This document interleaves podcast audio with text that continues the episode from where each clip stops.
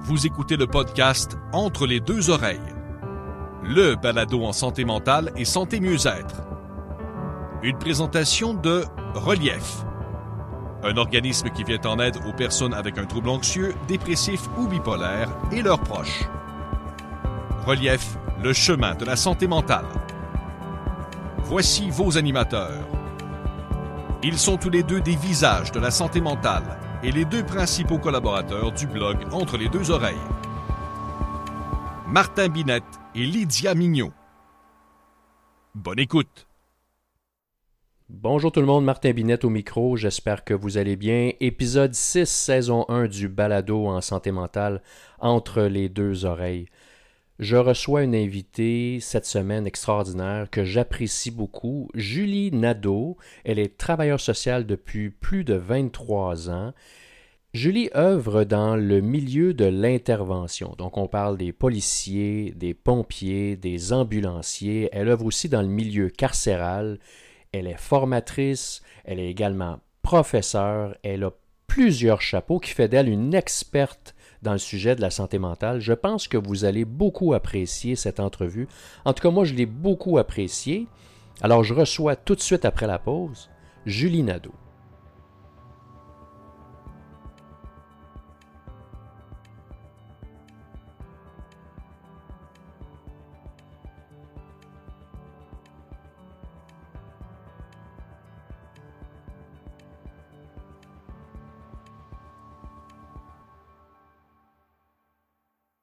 Bonjour Julie, comment ça va? Bonjour Martin, ça va bien toi? Ben écoute, ça va très très bien. Merci d'être là avec nous aujourd'hui. Ben, merci de m'accueillir. C'est vraiment un privilège pour moi d'être ici avec toi. Ben, moi, je dirais que c'est un privilège partagé parce que moi, ça fait, ça fait, longtemps que je te suis. Puis ça fait. Quand j'ai décidé de partir le podcast, je me suis dit, c'est sûr qu'il faut que j'invite Julie. C'est une passionnée. C'est quelqu'un qui est au front. Puis je suis content que tu sois avec nous aujourd'hui. Donc, je te remercie d'être avec nous. Vraiment, vraiment, j'apprécie. Merci, moi, ça me fait vraiment plaisir d'être là puis de démystifier un peu, euh, de vous amener sur ma planète. Je parle souvent du petit prince, là. donc euh, je vous amène sur ma planète aujourd'hui. Ben, en parlant de planète, moi j'ai une première question pour toi. Tu es travailleuse sociale depuis, mon Dieu, de nombreuses années. Pourrais-tu en fait définir, pour le bénéfice de nos auditeurs, en fait, le rôle et les responsabilités d'une travailleuse sociale? Ça mange quoi en hiver, une travailleuse sociale? Parfait, c'est une bonne question, ça, pour une fille qui enseigne à l'université en travail social. Euh, donc, euh, un travailleur social ou une travailleuse sociale, c'est une personne qui va aider euh, sa clientèle tout en tenant compte de l'environnement dans lequel cette personne-là, elle est. Alors, nous, notre prémisse de base, en fait, en travail social, c'est oui, la personne, comment elle file, est-ce qu'elle a un diagnostic, est-ce qu'elle a une histoire de vie, qu'est-ce qui s'est passé dans son existence. Ça, c'est la partie qui ressemble peut-être plus à la psychologie. Mais on tient compte aussi des facteurs environnementaux, on appelle ça les déterminants sociaux de la santé.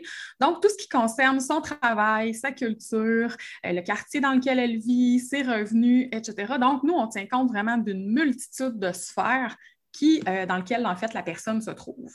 C'est un peu ça la différence entre un travailleur social et un psychologue.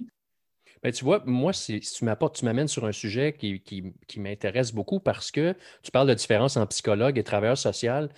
Dans mon passé professionnel, écoute, j'ai entendu souvent des, des, commentaires de clients, par exemple, qui nous disaient Hey, vous m'avez référé à une travailleuse sociale, moi, je voulais voir un psychologue. Mais nous, on était convaincus qu'on avait référé vers une, experte ou un expert en la matière pour aider cette personne. On avait identifié les besoins, puis on jugeait que le travail social pouvait faire un excellent travail. Mais il y a encore, selon moi, puis j'aimerais avoir ton, ton, opinion là-dessus, une perception que la travail social, oui, c'est différent de la psychologue, mais que c'est comme si c'était un sous-ordre de la psychologie, puis que c'était moins important que la psycho. Qu'est-ce que tu en penses de ça? Ça me fait toujours rire parce que, en fait, on n'est pas en compétition. Euh, on est des thérapeutes de la relation d'aide. On est tous des gens, en fait, qui veulent aider au maximum les personnes qui euh, veulent avoir accès à nos services. Ce que j'ai envie de dire, c'est que sans vous donner un cours d'histoire du travail social, on est une profession qui part en fait euh, d'un mouvement religieux, mais on est aussi une profession qui part de l'aide aux gens dans la rue, euh, directement dans leur lieu de résidence, etc. On souffre un peu du côté, euh, je dirais, très proche de la clientèle. Ça, c'est le premier élément, là, très, très historique. Mais au-delà de ça, je pense qu'on a aussi une image qui est souvent dépeinte, euh, je dis souvent à mes étudiantes, comme des nounounes. Euh, on a souvent dans les téléromans euh, une image qui est un peu négative. Puis tout ce qui concerne la protection de la jeunesse, parce qu'on ne se le cachera pas, il y a beaucoup de travailleurs sociaux qui travaillent en mm. protection de la jeunesse, des gens de cœur qui font ce qu'ils peuvent avec ce qu'ils ont, mais ils ont été souvent démonisés dans le passé. Fait que j'ai l'impression, c'est mon hypothèse personnelle, mais j'ai l'impression que ça, ça mène à des préjugés envers le travail social. Puis oui, notre niveau d'études est différent. Pour accéder à la profession de travailleur social, il faut avoir un bac au minimum. Notre moyen d'accéder à la profession, c'est un bac. Il y a plein de gens qui vont faire un bac, une maîtrise, un doctorat en travail social et qui pratiquent aussi. Et en fait, c'est des professions différentes, mais je dirais complémentaires. J'espère qu'on va démolir un petit peu un mythe aujourd'hui à propos du travail social. Mais toi, tu gravites et tu pratiques beaucoup dans le milieu de l'intervention, donc auprès des policiers, des pompiers, des ambulanciers. Moi, je suis curieux de savoir qu'est-ce qui t'a amené à vouloir pratiquer auprès de cette population-là particulière? Ça va être très drôle, Martin, parce que mon histoire est un peu cocasse, puis j'aime ça la raconter parce que je pense que ça présente aussi euh, le fait qu'il faut être passionné pour faire ce qu'on fait. Alors, euh, ben, on va retourner en arrière. Moi, je suis, euh, je suis une fille qui tripe sur la police depuis qu'elle est jeune. Cherchez-moi pas de lien, mon père n'est pas policier, j'ai personne dans ma famille qui est dans la police, mais pour une raison que j'ignore, j'avais 2, 3, 4, 5 ans et ma mère dit toujours à la blague que le premier mot que j'ai dit devait être police. Alors, euh, je ne suis pas rentrée en technique policière. Euh, je suis une police ratée, il faut se le dire. Euh, je ne suis pas rentrée en technique policière parce que j'avais un problème de genou au secondaire. Puis bon, le temps d'être traité en physio, etc. moi, je suis rentrée au cégep en sciences humaines en me disant Ah, c'est pas grave, il y a une voie d'accès différente pour entrer dans la police qui s'appelle le profil conventionnel. Le profil conventionnel, en fait, c'est qu'on va aller chercher des policiers qui ont, pour la plupart, un baccalauréat ou un diplôme d'études collégiales dans une profession qui est quand même connexe au travail policier. Puis par la suite, ils font un AEC euh, en technique policière pour aller compléter la formation de base. Bon, ça, c'est mon plan de match. Alors, euh, je suis entrée en travail social, euh, je ne suis même pas gênée de le dire, un peu par. J'ai presque pigé, en fait. J'avais aucun intérêt particulier au travail social. Et c'est plate de dire ça alors que je suis totalement passionnée, mais c'était ça à l'époque. moi, mon plan A, c'était la police. Mon plan B, c'était d'être agent des services correctionnels. je me suis dit, dans le pire des cas, je vais être agent de la paix quand même, mais au niveau des établissements carcéraux. Bon, visiblement, comme vous pouvez voir, ce plan-là n'a pas vraiment fonctionné. Euh, donc, euh, moi, j'ai monté un plan d'intervention euh, lors de mon deuxième stage de bac en travail social. Moi, j'étais à l'Université Laval. Donc, j'ai monté un travail après avoir lu un livre qui s'appelle Stress et Burnout en milieu policier, 1988. j'ai décidé que je suivais les traces d'un homme qui s'appelle Michel Oligny, qui était un policier de la Sûreté qui est allé faire ses études en travail social pour aider les policiers à gérer leur stress. moi, je suis tombée sur ce livre-là, puis épiphanie. Donc, j'ai décidé que je proposais, en envoyant un fax, ça trahit mon âge général, euh, au service de police de Lévis, un peu frondeuse, et j'ai proposé un projet, le premier projet d'intervention d'une travailleuse sociale dans un poste de police. On est en 1996 et à l'époque, le directeur du service de police trouve que c'est une bonne idée n'importe quoi. Et euh, donc, il m'a admis, avec la permission de la ville, de l'état-major et euh, du syndicat également, de joindre les rangs du service de police de Lévis pour faire un stage sur le stress policier. Moi, j'ai toujours dans ma tête à ce moment-là, c'est ma façon d'entrer dans le milieu, d'apprendre comment ça fonctionne et donc d'avoir une fameuse promesse d'embauche pour aller faire mon Christie d'EEC en technique policière. C'est toujours ça que j'ai dans la tête à ce moment-là. Mais malheureusement, concours de circonstances, euh, moi, je vais en parler. Euh, moi, j'ai perdu des proches dans des accidents de la route causés par des gens qui étaient en capacité affaiblie.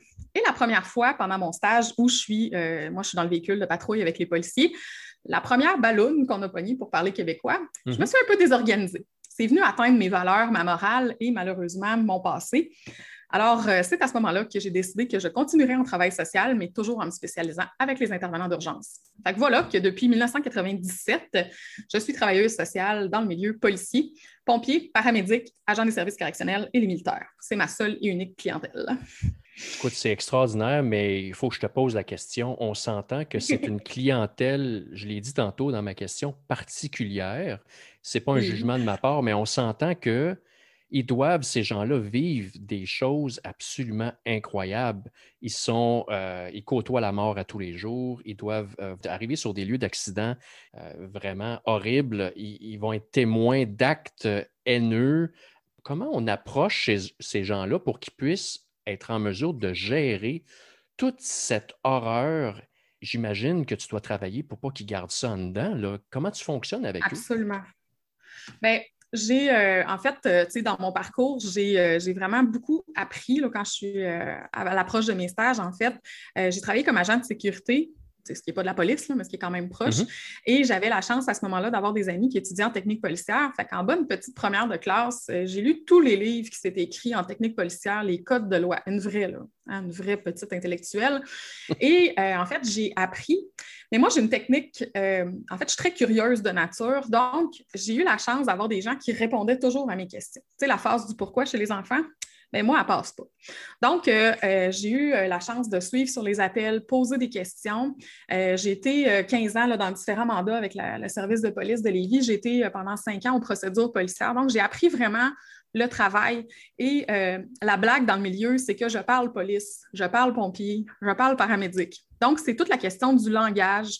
j'ai la chance aussi que les organisations me permettent de faire des stages d'observation pour apprendre vraiment la réalité du métier. Parce que c'est beau vivre dans un livre, mais la vraie vie, elle se passe sur l'asphalte. Fait que moi, mon slogan, c'est les deux pieds sur le terrain. Mais c'est vraiment ça qui est important pour moi. Fait que je pose des questions, euh, puis j'aime apprendre.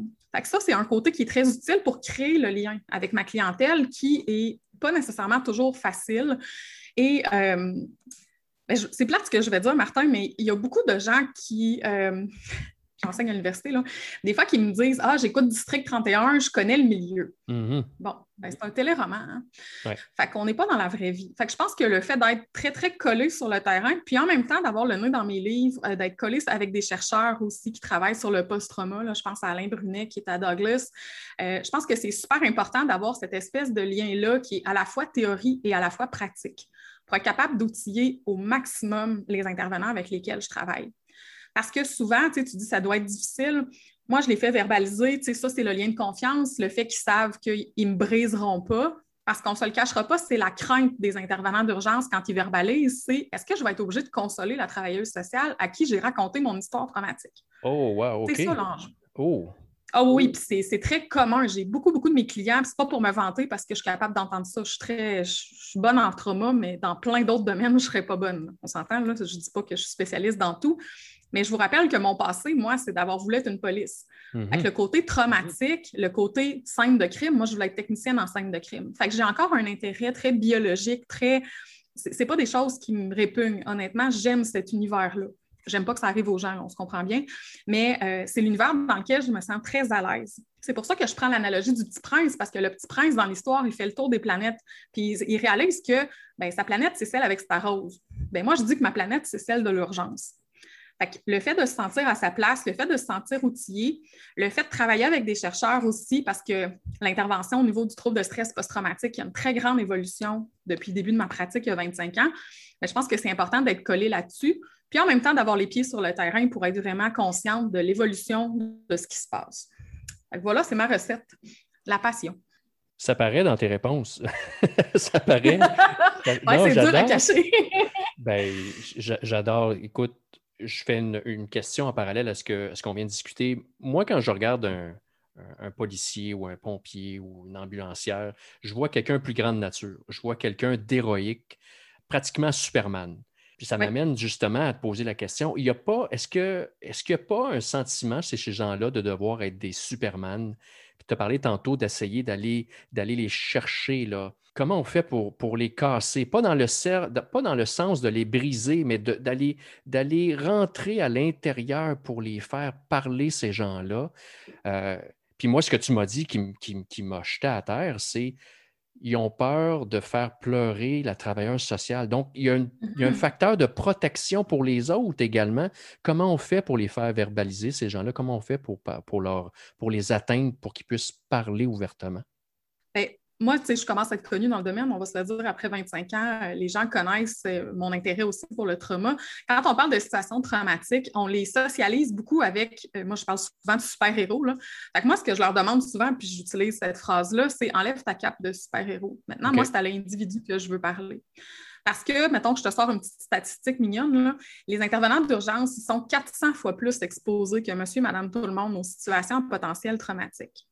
400 fois plus exposés oui, ils ont une formation, oui, euh, ils, sont, ils ont choisi ce métier-là.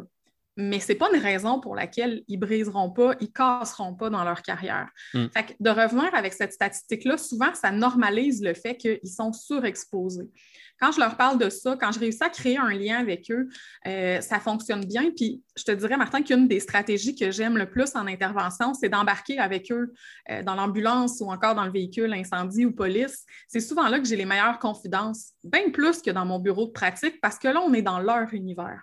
Fait ça, c'est vraiment un facteur. C'est écrit nulle part, là. C'est vraiment juste euh, mes 25 ans d'ancienneté qui disent ça. souvent, ils sont capables de plus discuter quand ils sont dans leur univers. Et ça, c'est vraiment une clé de voûte pour moi en intervention. C'est pour ça que je dis merci aux organisations qui me permettent de faire ça. Je pense que c'est comme ça que je crée mon lien de confiance beaucoup plus facilement que juste la fille qui a l'air d'être une groupie de gars en uniforme. Tu parles de District 31, ça me fait sourire un peu parce qu'on a reçu Michel Charette justement à notre balado et un des éléments qui nous parlait, Michel, un des éléments que Michel disait, il dit souvent j'ai à répondre aux gens en disant Monsieur, Madame, c'est un téléroman, ce n'est pas la vraie vie. Euh, ça me fait sourire que tu dises ça parce qu'effectivement, hein, parfois, on pense que ce qu'on voit à la télévision est la vraie vie. Là. Parlant de vraie vie, j'ai vu passer euh, sur les réseaux sociaux récemment, euh, malheureusement, un, policier qui s'est enlevé la vie par suicide. C'est venu me chercher. Moi, ce que je me souviens justement de mon passé professionnel, où est-ce qu'on avait vécu une situation de ce type-là, où est-ce qu'il y avait euh, qu'il y avait un policier qui s'est enlevé la vie. Ce qui m'avait impressionné, c'est ce sentiment de communauté. Il y avait vraiment un rassemblement autour de, la communauté euh, policière. Dirais-tu que c'est vraiment comme une famille, les policiers, les pompiers, les ambulanciers? J'ai l'impression qu'il y a un esprit familial là-dedans. Est-ce que ça, ça l'aide également pour les interventions ou ça peut être plus difficile à ce moment-là d'aller les rejoindre? Ben, moi, je trouve que c'est un côté qui est très facilitant, puis l'espèce de, de, groupe, l'espèce de, tu sais, tu parles du suicide récemment qu'il y a eu d'un policier, euh, ce que ça fait, on dirait que ça fait un écho chez tous les gens qui pratiquent ce métier-là et même les métiers connexes. Là. Euh, tu sais, j'ai eu beaucoup de, paramédics que j'en suivi individuels qui m'ont dit hey, Julie, as-tu vu ça? C'est épouvantable, tu sais, mm-hmm. on est tellement exposés et ça leur parle de leur propre histoire de montrer la vulnérabilité, euh, c'est pas quelque chose qu'on encourage hein, chez nos super-héros. On parlait des images de Superman tantôt. Et moi, c'est ce que j'essaie de montrer, c'est que vous êtes quand même des humains. Je comprends que si tu arrives le premier sur une prise d'otage, par exemple, comme policier, on souhaite que tu t'effondres pas, on souhaite que tu fasses ta job. Mais tu sais, la veste par balle, Martin, elle ne protège pas la santé mentale. Hein. C'est faux de croire ça. Et c'est pas parce qu'on a une arme à feu, c'est pas parce qu'on a un taser gun que nécessairement on est apte à faire face à tout ça. Et comme je parle de surexposition, mais je vais parler aussi de tous les contextes où il y a une augmentation de tout ce qui concerne la santé mentale. Je vais parler plus chez les policiers. Si on regarde les statistiques dans les dernières années, moi, quand je suis entrée dans le milieu en 97, on parlait d'à peu près 15% des appels qui impliquaient des gens qui avaient des problèmes de santé mentale. Et comprenez-moi bien, je ne fais pas de stigmatisation. Je suis juste en train de dire que le métier policier, il a aussi changé. La formation, elle, n'est pas toujours adéquate. Et quand un policier, par exemple, euh, recommande une P38, donc qui amène une personne contre son gré à l'hôpital avec un risque suicidaire ou homicidaire élevé, puis qu'il se présente à l'hôpital, puis que 15 minutes plus tard, la personne, elle est sortie, bien, il y a une certaine frustration qui va s'installer chez les hmm. policiers, de dire Hey, j'ai fait tout ce que j'ai pu.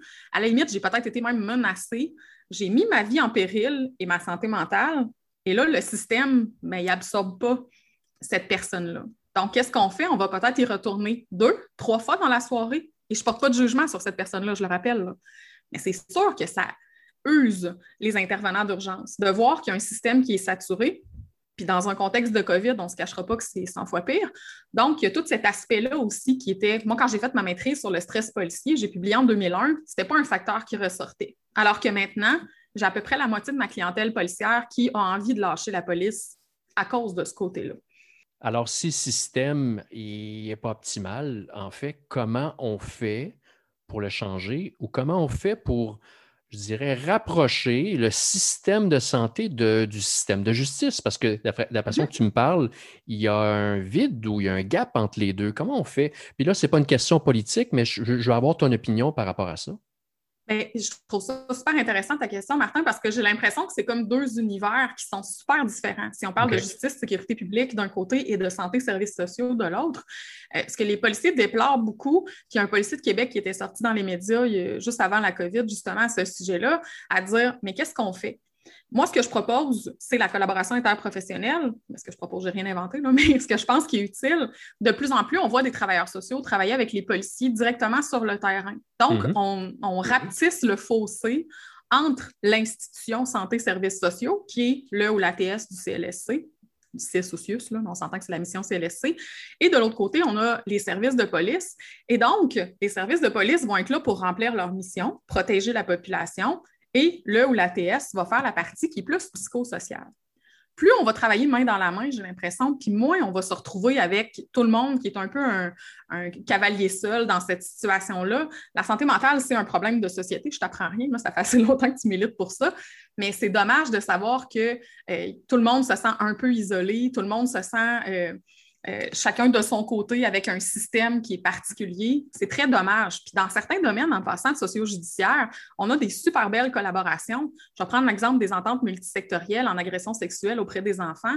Les policiers, le DPCP travaillent ensemble, la DPJ, les établissements scolaires. Ça va super bien. Je ne dis pas que c'est parfait, mais ça va beaucoup mieux quand on travaille ensemble que quand chacun travaille en vase clos.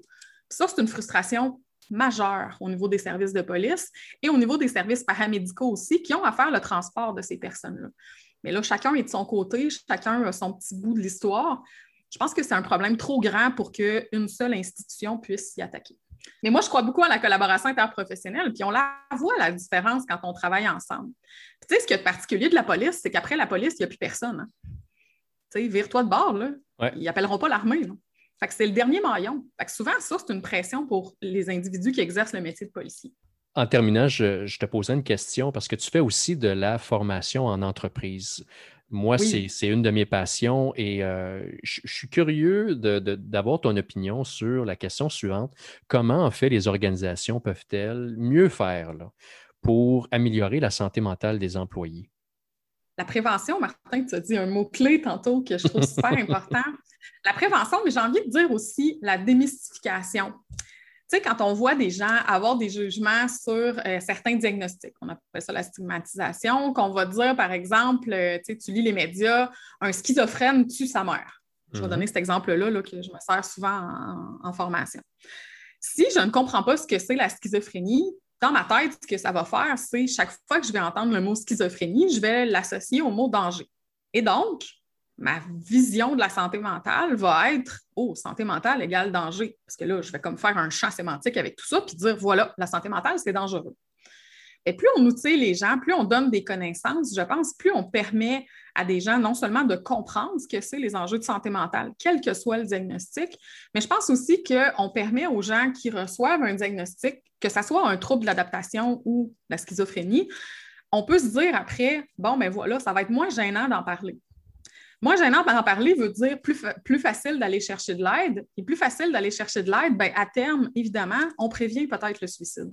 Puis moi, c'est un peu l'espèce de, mission que je me suis donnée en partant à mon compte. Je ne veux pas éradiquer le suicide, là, je ne me donne pas de mission aussi impossible, mais moi, ce que j'aimerais, c'est qu'on n'ait plus peur de dire qu'on va chez le psychologue, chez le travailleur social, qu'on voit un psychoéducateur. On va chez le dentiste. Y a-t-il quelqu'un qui est gêné de dire qu'il va se faire faire un nettoyage? Je pense pas. Fait je pense que la formation d'entreprise, c'est tout ça. Puis moi, c'est un peu ma, c'est un peu mon objectif de démystifier, de normaliser, d'expliquer des choses, de faire comprendre, puis de, de, rendre la santé mentale aussi, je dirais, simple à parler que la santé physique. Parce qu'honnêtement, je trouve que c'est un peu ça le problème. La santé physique, il y a moins de tabous. On investit beaucoup plus en santé physique qu'en santé mentale. Mm-hmm. je trouve ça plate. Hein? On ne se le cachera pas. On trouve ça plate. c'est un peu ça l'objectif que, je donne. Et d'être capable de dire les vrais mots aussi. Tu vois que j'ai dit suicide, je ne vais pas dire partir pour le grand voyage, quitter. on va utiliser les vrais mots. Parler des on utilise les vrais mots. Ben oui, c'est ça, c'est plus facile. Puis les gens qui ont des idées suicidaires, puis je vois toujours mes étudiants quand je parle euh, de l'estimation du risque suicidaire, me dire T'as coup, j'y donne l'idée? vous ne donnerez mhm. pas l'idée à personne parce que vous prononcez le mot suicide. Fait faut être capable d'en parler. Euh, tu t'es cassé le fémur, tu t'es cassé le fémur, on n'est pas mal à l'aise, on ne commence pas à faire des euphémismes autour. Mais moi, j'aimerais ça qu'on réussisse à parler de santé mentale aussi facilement qu'on parle de santé physique. C'est un peu ça, moi, mon objectif. je pense que c'est le rôle des employeurs aussi de contribuer à une société meilleure, mais aussi de s'assurer que leurs employés, euh, au lieu de ruminer tout seul dans leur coin, sont capables d'aller chercher de l'aide via leur programme d'aide, via les services publics, peu importe, mais au moins qu'on démystifie tout ce qui concerne la santé mentale. Laisse-moi jouer euh, à l'avocat du diable. Je suis, chef d'entreprise, Julie, et euh, je verse un salaire assez généreux à mes employés. Je leur ai offert un programme d'aide aux employés, un régime d'assurance collective. Pas ma job. Moi, la santé mentale, ce n'est pas ma responsabilité. La santé mentale des employés, ils devraient s'occuper de ça dans leur temps libre. Moi, tant qu'ils font leur job, mm-hmm.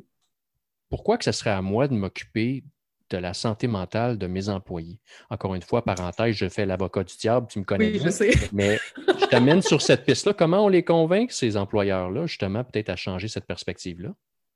Mais moi, je pense euh, que tu es un citoyen corporatif. Hein. Tu fais partie d'un système. Mhm. J'ai parlé de système tantôt avec le travail social.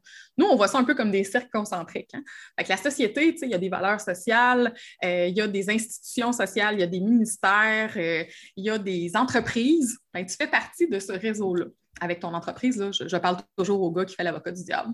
Mais moi, je pense que tu as une responsabilité. On est tous co-responsables de parler de ce sujet-là pour moi, que tu sois capable d'en parler, ça ne veut pas dire que tu vas devenir le thérapeute de tes employés, mais ne serait-ce que d'abaisser les tabous, ne serait-ce que de favoriser la demande d'aide.